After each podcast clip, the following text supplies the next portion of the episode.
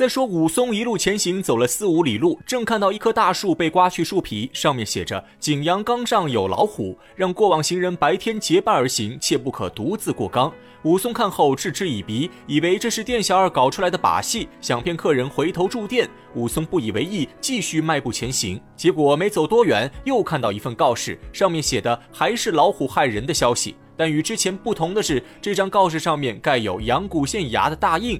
武松看后心头一惊，这才知道店小二所言不虚。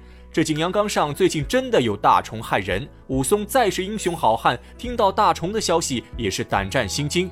他本想原路返回酒店，可想起自己先前的行为，武松又有些犹豫，站在原地想了半天，最终还是决定继续赶路。如此这般，又走了几里路，武松被山风一吹，酒意上涌，只觉得头重脚轻，迷迷糊糊。正在犯困的时候，武松刚好看到前面有一大块青石，他把手中扫棒一放，整个人就躺在大青石上，想着舒舒服服先睡一觉再说。这边武松刚要入睡，树林间却突然刮起一阵大风，树叶被吹得簌簌作响。俗话说“云从龙，风从虎”，一阵怪风过后，景阳冈上走出来一只吊睛白额大虫。这只老虎体态凶猛，四肢粗壮，虎背上带着一身黑色纵纹，两只虎眼上方有一片白色区域，夹杂着几条黑色横纹，更显得威风凛凛，霸气十足。这只老虎本想偷袭武松，可武松听到响动，心知不对，从石头上一跃而起，正与老虎打个照面。武松当场被吓得呆若木鸡，他没想到自己运气如此之差，居然真的遇到了老虎。刚刚涌上来的酒意早已荡然无存，全部化成冷汗从背后流出。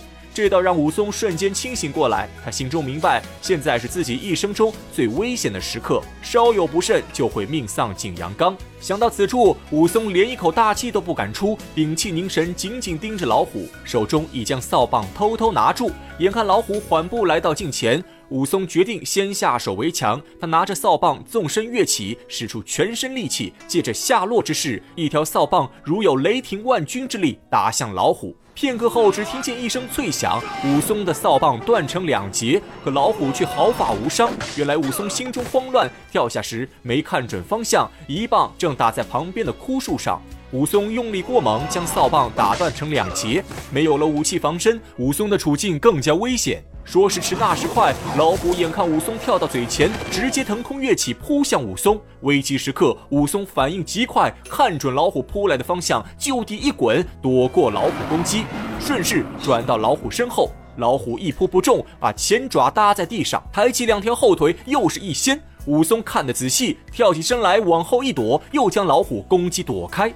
这老虎没想到武松居然如此灵活，眼看两招不中，又使出第三招杀手锏，把钢鞭一样的虎尾倒竖起来，用力一挥。武松早就看出老虎意图，闪身又是一躲，虎尾连武松的衣服都没碰到。原来这老虎攻击人只会三种手段。一扑身，二掀腿，三剪尾，这三招用完，老虎再没有其他招数，只能回转身来继续猛扑武松。武松机智聪明，经过刚刚的一轮交手，他已经熟悉了老虎的攻击方式，看出老虎只会这三招本领。眼看老虎又要猛扑自己，武松一个加速，先朝老虎跑去。跑到近前，武松却双膝下沉，正从老虎身下划过。在双方错身而过的一瞬间，武松抬起铁锤一般的拳头，用力打在老虎腹部。老虎毫无防范，被一拳打飞数米。武松趁势一个猛扑，将老虎压在身下。武松伸出左手，死命按住老虎，抬起沙包一样大的右手，握手成拳，用尽全身力气打在老虎头上。老虎吃痛，想要起身反抗，却被武松左手牢牢压制。人类在生命受威胁时，往往会迸发出超人的潜力。此时的武松就是这样，他早已进入癫狂状态，心中只剩下一个念头，那就是出拳。武松机械一般抬拳出拳，每一拳挥出都带着全身的力气。眨眼间，武松已打出五六十拳，身下老虎的反抗越来越弱，直到最后悄无声息，武松这才停下手来，从癫狂状态中恢复冷静。此时再看那老虎，早已被打得七窍流血，脑袋软成一团，眼看是活不成了。到了此刻，武松一颗悬着的心总算放了下来。他本想拽着老虎尸体下山，拽了一下老虎，却纹丝不动。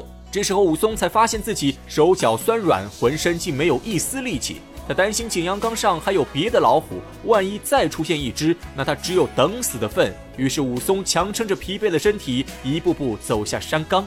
这便是景阳冈武松打虎的故事。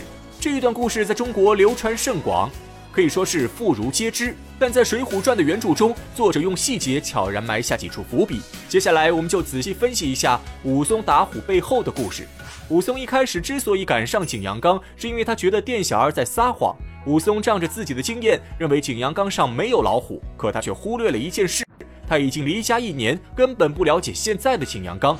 等武松在景阳冈上看到真正的官府告示后，武松内心是害怕的。他虽然武艺高强，胆识过人，可毕竟是肉体凡胎。这老虎可是大名鼎鼎的百兽之王，因此武松第一反应是打退堂鼓，想原路返回酒店。可他最后为什么又决定继续赶路？这里主要有三个原因。第一个原因是武松先前拒绝了店小二的好意，还把店小二诬陷成强盗。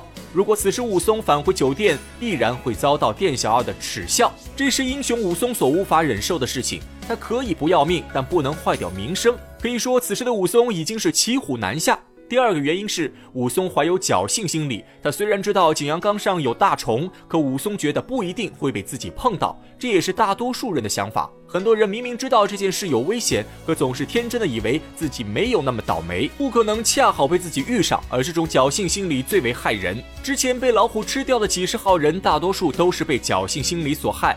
至于第三个原因，就是武松有点喝多了。从三碗不过冈的招牌来看，这种酒后劲极大，一般人喝三碗就会醉得不省人事。武松的酒量再厉害，也不可能连喝十八碗酒不醉。在他走上景阳冈时，已经是酒意上涌。俗话说“酒壮英雄胆”，喝醉酒的武松心中满是豪气，世间根本没有值得他害怕的东西。正是这三个原因的影响下，武松站在原地思考了两回，最终还是义无反顾地踏上景阳冈。这里我们可以反过来试想一下。如果武松在酒店的时候看到了官府发出的告示，那他还敢不敢独闯景阳冈？从原著的描写来看，武松绝对是不敢闯的，因为他知道这是拿生命在开玩笑。一个人再厉害，也不可能平白无故去找老虎拼命，这是不智之举。在后面武松打死老虎后，这种后怕尤为明显。武松当时浑身发软，手脚无力，这正是用力过度的表现。充分说明武松与老虎的一战真的是超常发挥，这也正是作者的厉害之处。他没有把武松写成一个愚蠢的莽汉，也没有把武松写成一个高高在上的神人，他用这些细节把武松写成了一个活生生的有血有肉的凡人。武松和我们一样，见到老虎也会害怕，但他又与平常人有所不同。一般人碰到老虎只有送命的份，可武松却胆大心细，本领高强，在赤手空拳的情况下打死猛虎，这种壮举真可谓是世间无双，更加显现出武松的英雄气概。这也是作者重点刻画的艺术形象，真可谓是浑然天成，鬼斧神工。